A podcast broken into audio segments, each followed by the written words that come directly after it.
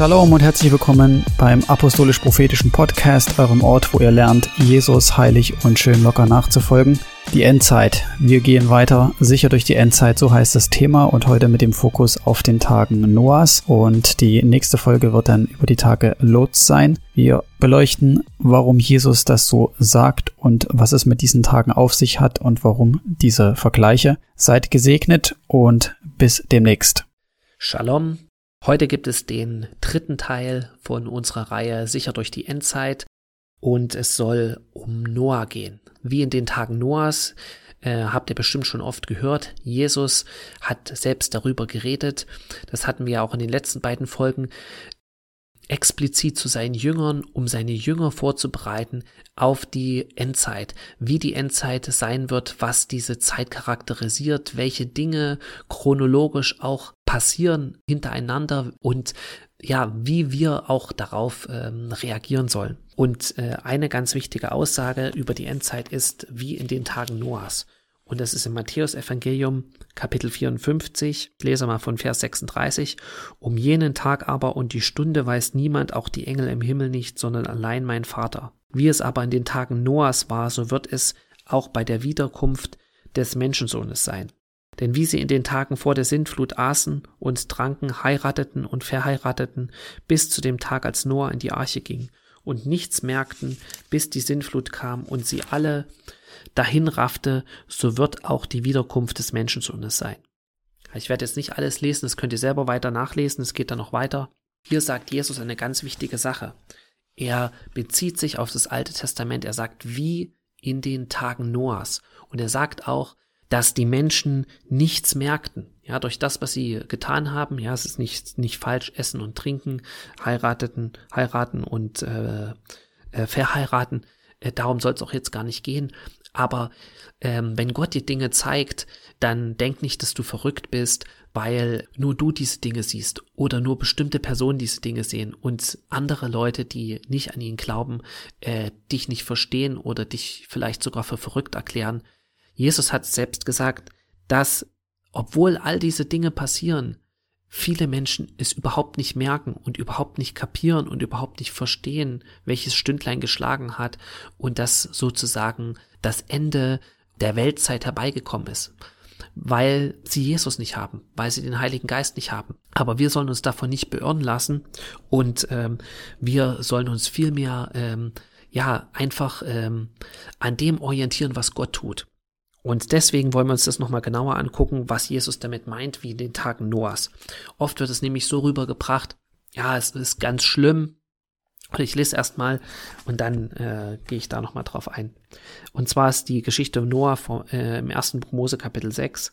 Und da heißt es in Vers 5, als aber der Herr sah, dass die Bosheit des Menschen sehr groß war auf der Erde und alles Trachten der Gedanken seines Herzens alle Zeit nur böse, da reute es den Herrn, dass er den Menschen gemacht hatte auf der Erde, und es betrübte ihn in seinem Herzen. Und der Herr sprach, ich will den Menschen, den ich erschaffen habe, vom Erdboden vertilgen, vom Menschen an bis zum Vieh, bis zum Gewürm und bis zu den Vögeln des Himmels, denn es reut mich, dass ich sie gemacht habe. Vers 8. Noah aber fand Gnade in den Augen des Herrn. Genau, dies ist die Geschichte Noahs. Noah, ein gerechter Mann, war untatlich unter seinen Zeitgenossen. Noah wandelte mit Gott. Genau, Vers 11 lese ich mal.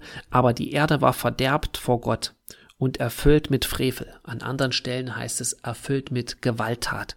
Ja, und wenn wir das sehen, was in der Welt passiert, ja, heute wieder in äh, Frankreich ein Terroranschlag, wo in der Kirche eine Frau äh, geköpft wurde, eine ältere Frau, wo einem einfach die Worte fehlen. Ja, wenn man sowas liest, konnte heute kaum mich auf meine Arbeit konzentrieren, kaum wirklich richtig weiterarbeiten, als ich das gelesen habe, weil mich das so geschockt hat.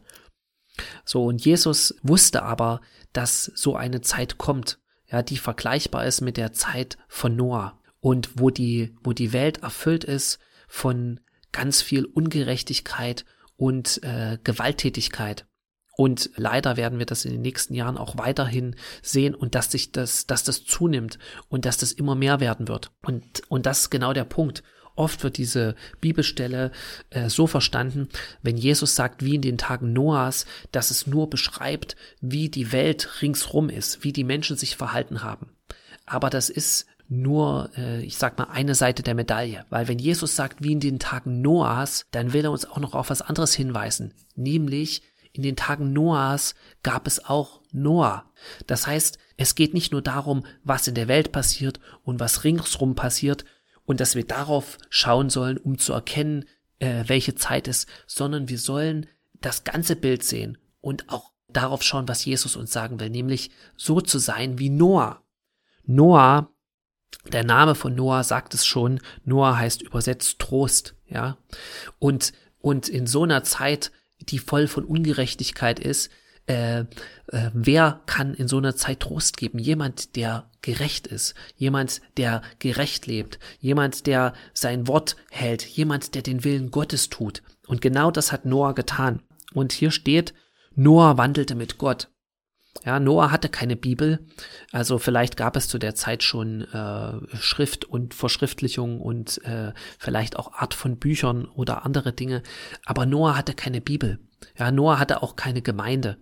Noah hat mit Sicherheit von Gott gehört, von seinem Vater, einer seiner Vorfahren oder Ur- oder Großväter, Urgroßväter ist Henoch gewesen, der entrückt wurde. Äh, seine ganze Familie, ähm, ja, kannte eigentlich Gott. Er hat von äh, Gott gehört durch seine Eltern. Es muss ihm jemand erklärt haben, wie man mit Gott wandelt. Es muss ihm jemand erzählt haben, wer ähm, sozusagen Gott ist. Und ähm, wir sehen auch, dass äh, Methusaleh, sein Vater, ist gestorben in dem Jahr, als die Flut kam.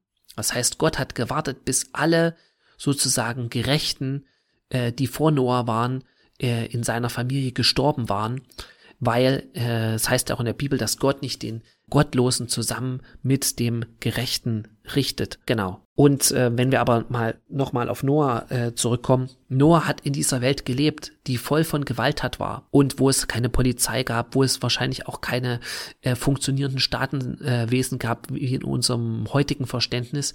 Das heißt, Noah hat in einer total gefährlichen Zeit gelebt und trotzdem hat Gott ihn bewahrt. Ja, trotzdem hat Gott ihn bewahrt und das ist ein Hinweis auch auf uns, was Jesus uns sagen will. Ja, Gott Gott äh, hat Noah bewahrt. Und, und Gott kann uns auch, egal in welchen Umständen, egal wie, wie sehr in der Gesellschaft Dinge vor den Baum fahren, wenn du auf ihn vertraust, auf seine Stimme hörst und so das machst, was hier steht, mit, mit Gott wandelst, wie Noah, kann Gott dich bewahren. Deswegen heißt es ja auch, eine feste Burg ist unser Gott. Ja, warum, warum eine feste Burg? Wozu brauche ich eine Burg? Ja, die Burgen wurden gebraucht, um sich zu schützen vor Angreifern, um vor gewalttätigen Leuten, die äh, die Burg plündern wollten, die alles den Leuten wegnehmen wollten, die äh, ja viele schlechte Dinge machen wollten, um äh, Schutz zu bieten. Und und das steht nicht einfach nur zum Spaß und als Metapher in der Bibel, dass unser Gott eine feste Burg ist. Und deswegen will ich noch mal ein bisschen mehr auf die Arche eingehen, weil Noah, manchmal hat man auch so eine Vorstellung von Noah, das ist so ein alter Mann, der mit einem langen weißen Bart und äh, mit seinen Söhnen da sein, sein äh, Schiff gezimmert hat. Dem ist überhaupt nicht so. Ja, die, die Arche, die Arche wurde über sehr viele Jahre gebaut, äh, wahrscheinlich über 100 Jahre, vielleicht noch mehr. Und Gott hat ihm ganz konkrete Anweisungen gegeben, wie er die Arche bauen soll. Ja, die Arche, die Arche war auch, äh, sag ich mal, von der Länge 157 Meter lang, wenn man das umrechnet, die Ellen, die Angaben, 26 Meter breit und 15,7 Meter hoch. Und ähm, Noah muss ein unglaublich reicher Mann gewesen sein. Ja, weil ähm, wenn man mal die Kosten, das kann man auch im Internet lesen, ein bisschen sich äh, belesen über die Arche, wenn man das mal überschlagen würde, was alles an Holz gebraucht wurde. Der Junior brauchte nicht nur das Holz, er brauchte auch das Pech. Er sollte das ja von innen und außen mit, mit, mit Pech überziehen sozusagen, dass es wasserdicht ist. Das musste erstmal hergestellt werden. Es gab keine Baumärkte, ja, wo er das Holz irgendwie kaufen konnte. Und man muss auch davon ausgehen, dass Noah nicht selbst das ganze Holz gefällt hat. Ja, und selbst wenn er es selbst gefällt hätte, dann äh, hat er Unmengen an Holz gebraucht. Das heißt, er hätte sich mehrere Waldstücke kaufen müssen. Er braucht auch einen Ort, wo die Arche überhaupt erstmal gebaut werden musste. Es musste auch ein Ort sein, der höchstwahrscheinlich erhöht ist weil äh, wenn diese, als die Flut kam und wenn man das auch sieht, äh, kann man ja im Internet viele Videos sich angucken, wenn so Sturzfluten sind und es plötzlich ganz viel regnet, dann reißt das Wasser, Schlamm, Geröll, Holz, alles Mögliche mit. Das heißt, die, die Arche musste, war wahrscheinlich nicht in einem Tal, wo dann die Wassermassen anströmen konnten, sondern wahrscheinlich auch auf einem Berg, weil es heißt auch, dass die Wasser die Arche langsam emporgehoben haben. Ja, ansonsten wäre die Arche auch zerstört worden. Das heißt, Noah hat sich wahrscheinlich auch das Holz anliefern lassen und dafür bezahlt. Die Kosten für eine Arche, da gibt es auch unterschiedliche Schätzungen, aber manche schätzen, dass das umgerechnet in heutige Währung ungefähr 1,5 Milliarden Dollar wären. Das heißt, Noah muss ein Milliardär gewesen sein, bevor er äh, angefangen hat, die Arche zu bauen. Und es war auch eine riesengroße Baustelle. Ja, es ist eigentlich unmöglich, dass er das nur mit seinen drei Söhnen gebaut hat und vielleicht noch mit seinem Vater. Das ist eigentlich, er hat bestimmt auch andere Leute angestellt, zumindest Leute, die äh, Zulieferer waren, die ihm Holz und andere Dinge gebracht haben. Das heißt, bei Noah, wenn es bei jemandem was zu holen gab in dieser, sage ich mal, unsicheren Zeit, dann war es bei Noah. Äh, wenn jemand Geld hatte und das alle wussten, der ständig massenhaft Holz bestellt und Pech und Werkzeuge, dann war es bei Noah. Ja, und natürlich wussten die Leute auch, und das ist auch ähm, einfach auch ein Hinweis auf uns und die jetzige Zeit, ähm, wenn sie zu Noah gekommen sind, Noah hat Tag und Nacht, oder nicht Tag und Nacht, aber hat daran gearbeitet, jeden Tag. Das heißt, Noah war auch körperlich äh, wahrscheinlich extrem fit wenn ich jeden Tag mit Holz arbeite und Holzverarbeitung dann ähm, ja körperlich arbeite, Noah war, war körperlich fit und stark, genauso seine Söhne. So, und Noah musste zusätzlich noch zu dieser ganzen Arche und zu diesen ganzen Dingen, musste er ja noch zum, zu der neben der Baustelle sich um Essen kümmern. Ja, die Arche war ungefähr ein Jahr äh, auf dem Wasser. Das heißt, er brauchte ein Jahr Essen für sich und für die Tiere. Das heißt, das musste er auch erstmal beschaffen. Ja, er musste Früchte trocknen oder kaufen, Getreide, äh, Wasserkrüge lagern. Manches Wasser hatte sicherlich auch aufgefangen. Er musste Heu machen für die Tiere. Das heißt, das war ein riesengroßes Projekt, was alle Leute auch, sag ich mal, total äh, wahrscheinlich beeindruckt und erstaunt hat, weil man es sicherlich auch von Weitem sehen konnte und nur überall bekannt war ja, weil er natürlich ohne Ende Material gekauft hat mit Sicherheit, um die Baustelle ähm, voranzubringen, um das fertigzustellen. Dann wird es sicherlich auch Gerüste gegeben haben, vielleicht auch ein, ein, Holzkran, um bestimmtes Holz nach oben zu hieven in diese dritte Etage sozusagen von der Arche. Also mit anderen Worten, Noah war sehr reich und wohlhabend und Noah war überall bekannt, ja. Und deswegen steht es ja auch im Petrusbrief, dass er der Prediger der Gerechtigkeit ist. Er hat gepredigt. Ja, wenn die Leute zu ihm gekommen sind, haben sie ihn natürlich gefragt, warum baust du das? Und dann hat es ihnen erzählt, sicherlich, dass Gott ihm gesagt hat, dass er das Gericht über die äh, Gottlosigkeit bringt. Und ähm, die Leute haben es ihm nicht äh, geglaubt. Aber sie haben natürlich gute Geschäfte mit ihm gemacht.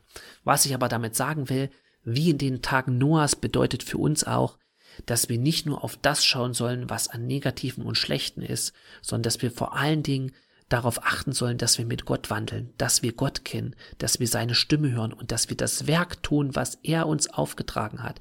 Weil Gott ist in der Lage, uns auch zu schützen in dieser Zeit. Und in diesem Sinne seid gesegnet, Shalom und äh, bis zum nächsten Mal. Amen.